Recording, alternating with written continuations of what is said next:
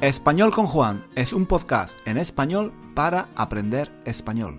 Si tienes un nivel intermedio o intermedio alto de español, nuestro podcast te puede ayudar a mejorar tu nivel de comprensión y a aprender gramática y vocabulario en contexto, de una forma natural, escuchando los comentarios y las divertidas historias de Juan. Puedes leer la transcripción de cada episodio en nuestra página web, 1001 Reasons to Learn Spanish.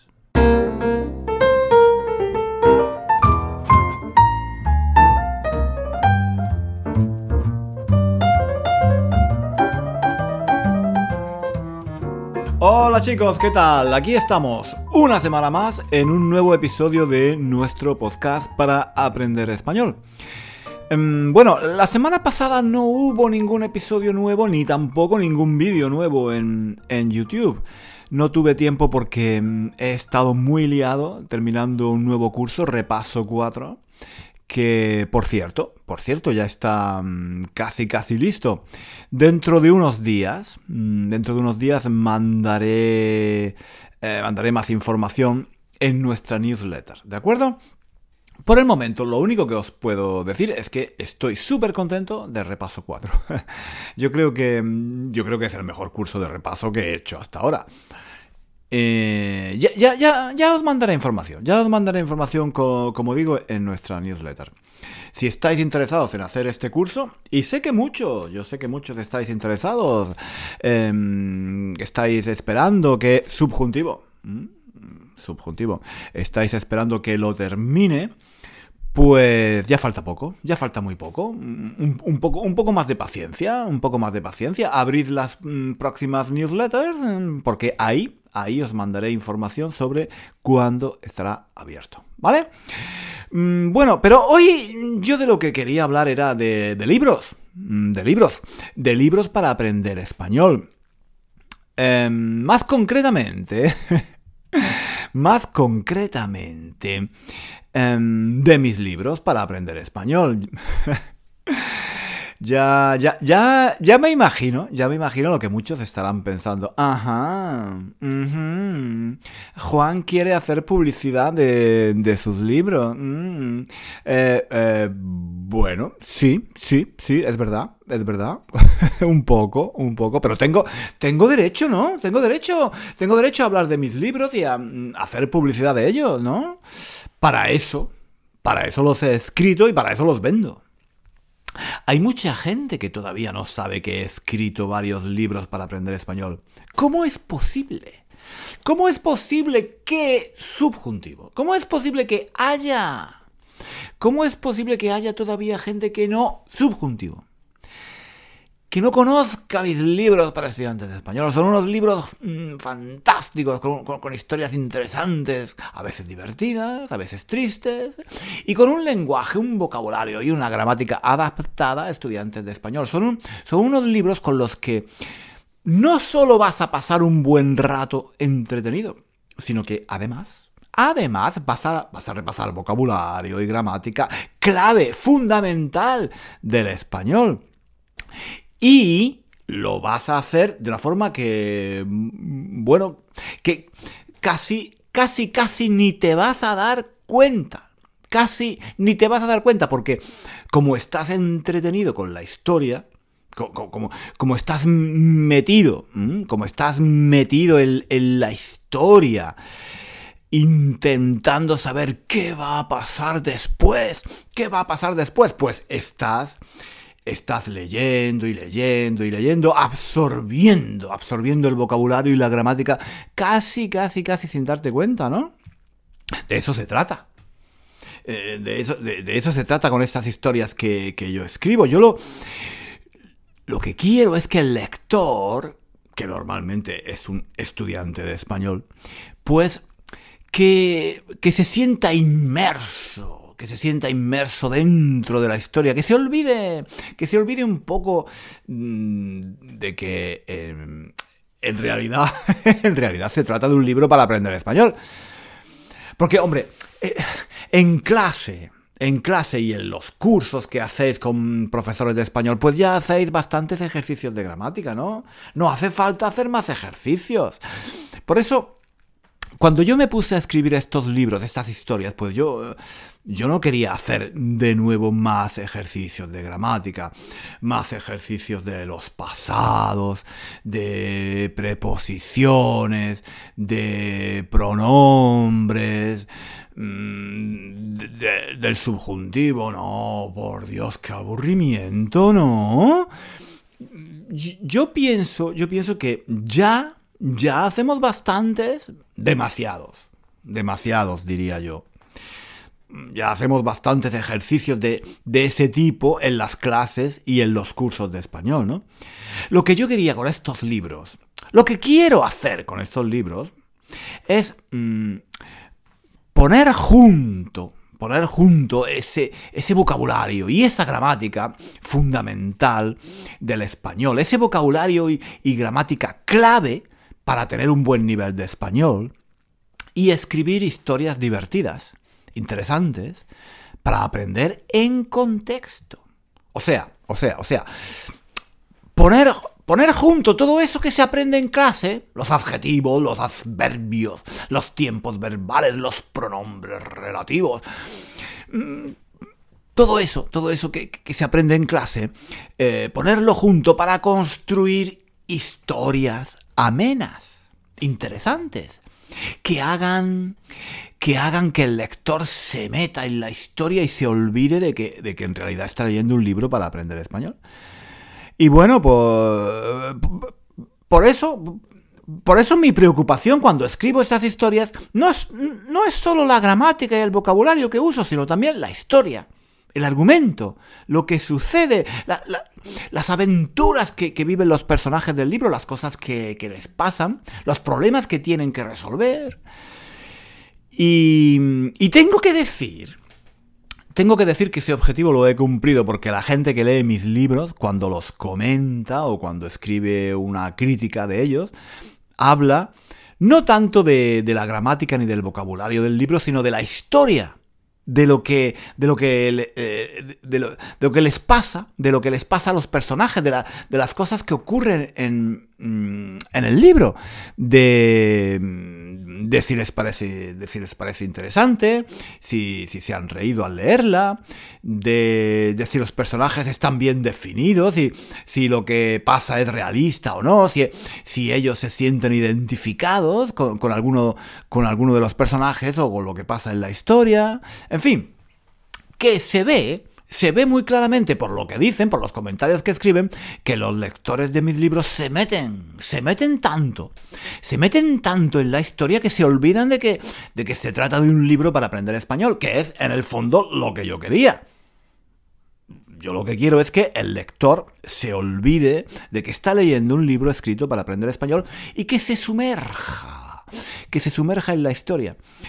Y, eso es algo que me da mucha satisfacción, la verdad, porque, veréis, cuando yo estudiaba italiano, por ejemplo, mm, buscaba libros para leer, buscaba este, tipo de lecturas em, graduadas, adaptadas para estudiantes, y sinceramente era, era muy difícil encontrar historias que fueran mínimamente interesantes.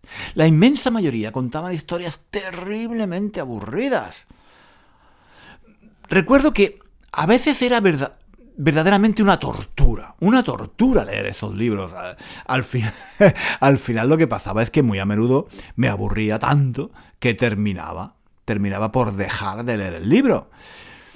Y, y por eso yo luego como profesor lo que quería era escribir libros diferentes, historias que fuesen divertidas o que tuvieran algo de misterio y un poco de intriga, o que, que hablaran de temas interesantes, aunque fuesen temas duros y difíciles de, de tratar, como la inmigración, los estereotipos y los prejuicios ah, hacia otras personas, el maltrato psicológico dentro de la familia.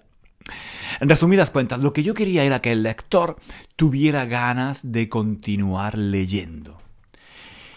Y, por eso intento siempre contar historias que en un modo o en otro atrapen, atrapen al lector. Y eso, en fin, me mm, parece, me parece que lo he conseguido. Me, me, parece que lo he conseguido porque, mm, como digo, la gente que comenta mis libros habla sobre todo de la historia, de lo que pasa en la historia, de cómo son los personajes, de las cosas que suceden en el libro, y no tanto de la gramática o del vocabulario. Lo que, como digo, me encanta porque ese era mi objetivo cuando empecé a escribir estos libros. Desde ese punto de vista, desde ese punto de vista puedo decir, por tanto, misión cumplida, misión cumplida. El problema. Mm, hay un problema. Hay un problema. Veréis.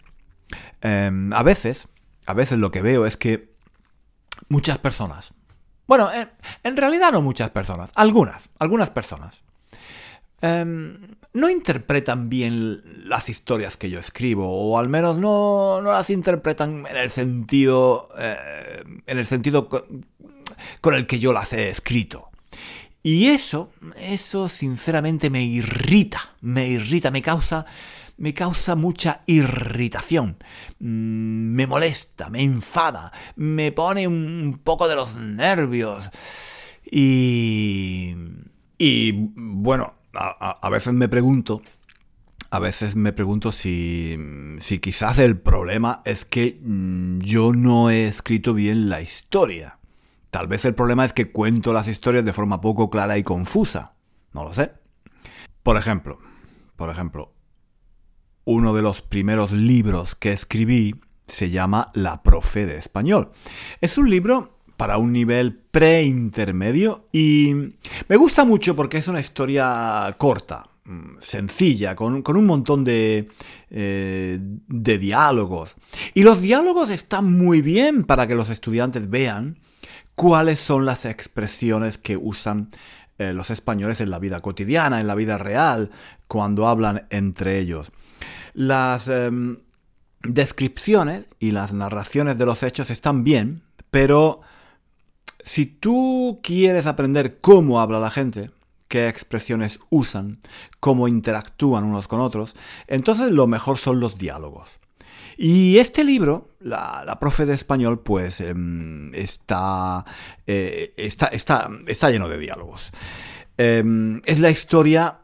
Es la historia de una profesora de español que se llama María y mm, es bueno em, un libro, un libro que, tiene un elemento de misterio, de intriga.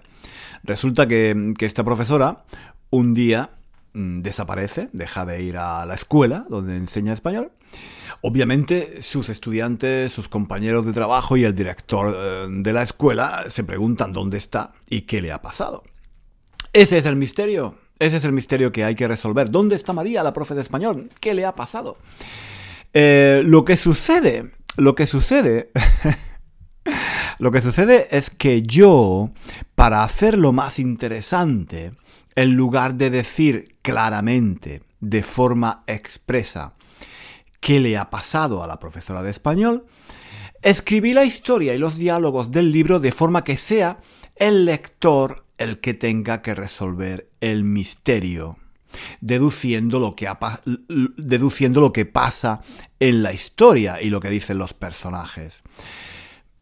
No sé si me explico, no sé si me explico. Es decir, en lugar de decir al final del libro, esto es lo que ha pasado, María está aquí, a María le ha pasado esto y esto y esto, por esto, por esto y por esto, en lugar de dar la solución al misterio, de dónde está María de forma expresa, mi intención era que, que fuese el lector mismo el que descubriera dónde, dónde está y que llegara él solo a la conclusión de qué le ha pasado a esta chica y por qué. Desde, desde este punto de vista, el libro es un desastre. Em, como, veis, como veis, soy totalmente sincero y honesto. ¿eh? ¿Por qué digo esto? ¿Por ¿Por qué, digo, ¿Por qué digo que es un desastre el libro? Bueno, es que algunas personas, bastantes personas, la verdad, muchas más de las que yo me esperaba, han escrito comentarios diciendo que la historia termina de forma abrupta, repentina. Que, que, no hay ningún final, dicen. Que, que el final no se entiende, que el final no se entiende. Que no se sabe dónde está María. Que según ellos, no, no se aclara el misterio al final, al final del libro. Em, y se sienten frustrados. Se sienten frustrados. Dicen, pero bueno, llevo un montón de tiempo leyendo este libro, queriendo saber qué demonios le ha pasado a esta profesora y al, y al final resulta que no se sabe dónde está. ¡Qué tomadura de pelo! Esto es una tomadura de pelo. o sea, piensan, estas personas piensan que les estoy tomando el pelo a los lectores porque al final del libro no se resuelve el misterio de qué le ha pasado a María. Recuerdo, recuerdo el caso de alguien que, escribió un comentario diciendo que quizás había recibido una copia mala del libro, que seguramente había algún error de impresión y que probablemente le habían enviado una copia equivocada del libro porque la historia, la historia parecía terminar de repente, de forma abrupta, y que aquello no tenía ningún sentido, que el final del libro era absurdo. Eh... Algunos lectores, algunos lectores incluso, me han escrito por correo electrónico para preguntarme dónde, dónde, dónde estaba María, la profe de español, que no habían entendido el final. En fin, esto, eh, estos chicos tengo que decir que me decepciona un poco, me decepciona un poco. Pienso que quizás no fui lo bastante claro al, al escribir la historia. Yo pensaba que sí, pero parece, parece obvio que no. Vamos a ver. Vamos a ver, no quiero, no quiero ahora aquí destripar el libro, es decir, contar toda la historia, todo lo que sucede. Seguramente hay, hay muchos de vosotros que todavía no, no la habéis leído y, y no hay, no hay nada peor que que alguien te cuente una película antes de verla o que te cuenten el final de un libro antes de leerlo. Pero mm, sí, sí que quería aclarar algo, sí que quería aclarar algo. Vamos a ver, vamos a ver. Em, la, la profe de español es una crítica. Es una crítica al modo en el que a veces se enseñan los idiomas en las escuelas, o, o al menos en algunas escuelas. Lo, lo, que cuento en este libro está basado en mi, en mi propia experiencia personal y en algunas cosas que he visto o que me han pasado a mí mismo.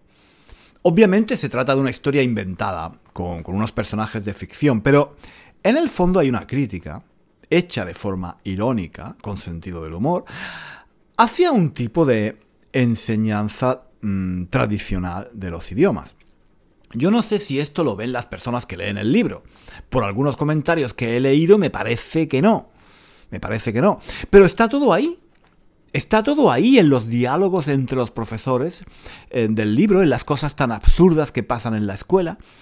Mm, no, quiero entrar, no quiero entrar en muchos detalles, pero para, para, no desvelar la historia del libro, para no destriparlo, para no destriparlo, para no resolver el misterio, pero en los diálogos, en los diálogos entre los profesores de la escuela vemos que hablan muy mal de María, la profe de español. Ellos piensan que eh, enseña, que enseña de una forma mm, estúpida, porque usa muchos juegos y actividades lúdicas, porque cuenta historias en sus clases. Em, algunos de estos profesores incluso la critican por la ropa que lleva. Dicen que lleva, que lleva las faldas demasiado cortas, por ejemplo, y la acusan la acusan de ser demasiado amistosa con sus estudiantes. También vemos que en esta escuela los profesores cobran muy poco, ganan, ganan muy poco dinero y que el director, el director mismo de la escuela, el propietario, piensa que cualquiera, cualquiera, por el, por el simple hecho de ser nativo, puede enseñar español. De hecho, para sustituir a María mientras ella, mientras Mientras ella está ausente, pone a dar clase de español al recepcionista, al señor que trabaja en la recepción. Según el director de la escuela, para enseñar español vale, vale cualquiera. En fin, no sé si está claro a partir de esto que se trata de una crítica a cómo se enseñan a veces los idiomas en algunas escuelas y a cómo se percibe la profesión de enseñante de español. Este tipo de mentalidad yo la he visto a menudo en mucha gente, tanto dentro como, como fuera de la profesión. Hay gente que me ha dicho, ah, tú enseñas español. Eso es muy fácil, ¿no? Porque para estas personas enseñar español es algo que lo puede hacer prácticamente cualquiera, incluso una persona sin formación, sin haberse preparado para hacerlo. Cualquiera lo puede hacer. Y esta mentalidad, sorprendentemente, no solo la he encontrado en gente ajena a la enseñanza, sino incluso también entre los profesores y la gente relacionada con el mundo de los idiomas. Es sorprendente, pero es así. Por supuesto, hay escuelas de profesores de español fantásticos, muy profesionales y que hacen un trabajo genial. No estoy diciendo que todos los profesores ni que todas las escuelas sean así, pero con este libro yo quería hacer una crítica a un cierto tipo de escuelas y de profesores. Em, sin embargo, sin embargo, en lugar de, expresar esta crítica de una forma directa, de, forma expresa, pues en este libro em, en la profe de español, hago esta crítica de forma indirecta, a través de los diálogos entre los personajes, a través de, lo que pasa en la historia. Pero me he dado cuenta de que mucha gente no lo entiende. No sé, no sé si he, sido demasiado indirecto. quizás, quizás me he pasado, quizás me he pasado, como suele decirse, quizás me he pasado tres pueblos, me he pasado tres pueblos, quizás debería haber eh, sido un poco más claro. Mm, tal vez he sido demasiado críptico y, la, crítica que he, la crítica que he hecho está tan oculta, está, está tan oculta, tan escondida que nadie la ve. Puede ser, puede ser. Lo mismo pasa con el final del libro. Mucha gente, mm, como he dicho antes, me dice que no entiende qué pasa al final. Eh, que el libro termina y no, y no se sabe qué demonios, qué demonios le ha pasado a esta mujer, a María, la profe de español. Em, bueno, de nuevo, de nuevo, quizás he sido demasiado críptico al contar la historia, no lo sé, pero la solución al misterio de dónde está María se encuentra en el libro. Por supuesto que se encuentra en el libro. Más concretamente, hacia la mitad. Vamos, quiero decir que es que ni siquiera es necesario llegar hasta el final para descubrir qué le ha pasado a la profe de español y por qué ha desaparecido.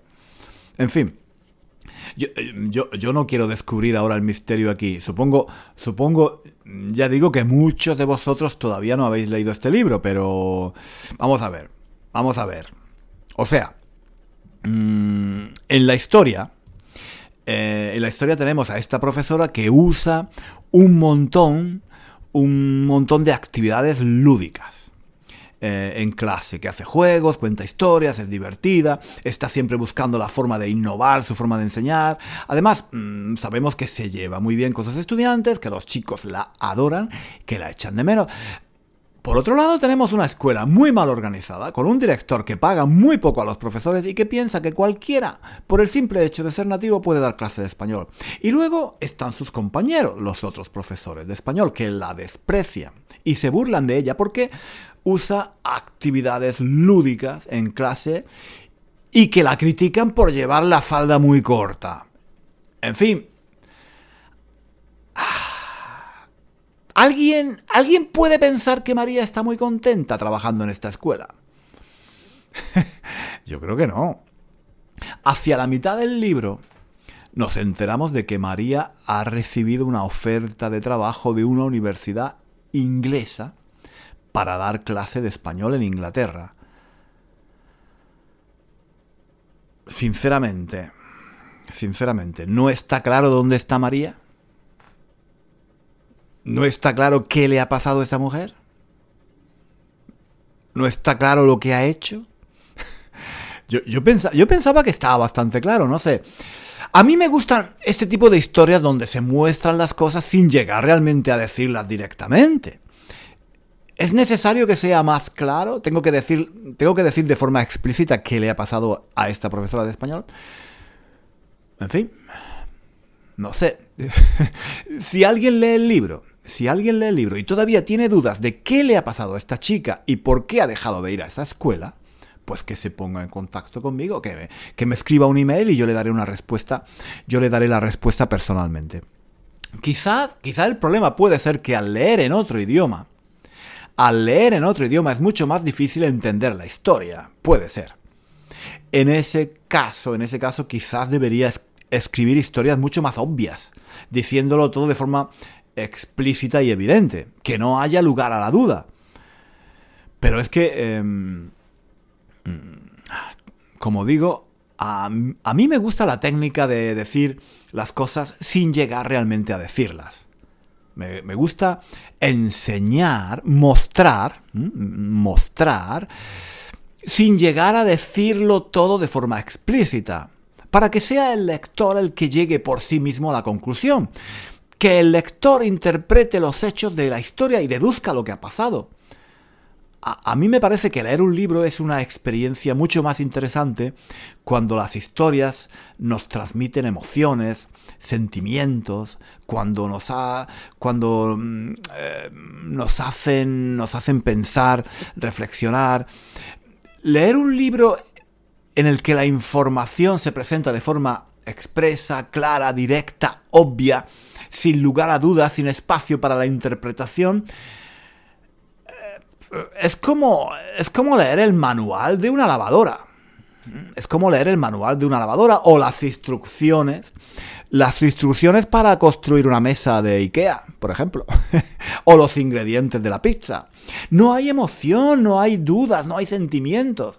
En ese tipo de textos se, se hace una presentación clínica de la información. Pero yo no quiero escribir ese tipo de libros. Yo quiero que el lector de mis historias piense, dude, tenga emociones, se divierta o se ponga triste. Me interesa provocar todo tipo de emociones en el lector, excepto excepto el aburrimiento, claro. el aburrimiento es la única emoción que no tengo ningún deseo de provocar en el lector.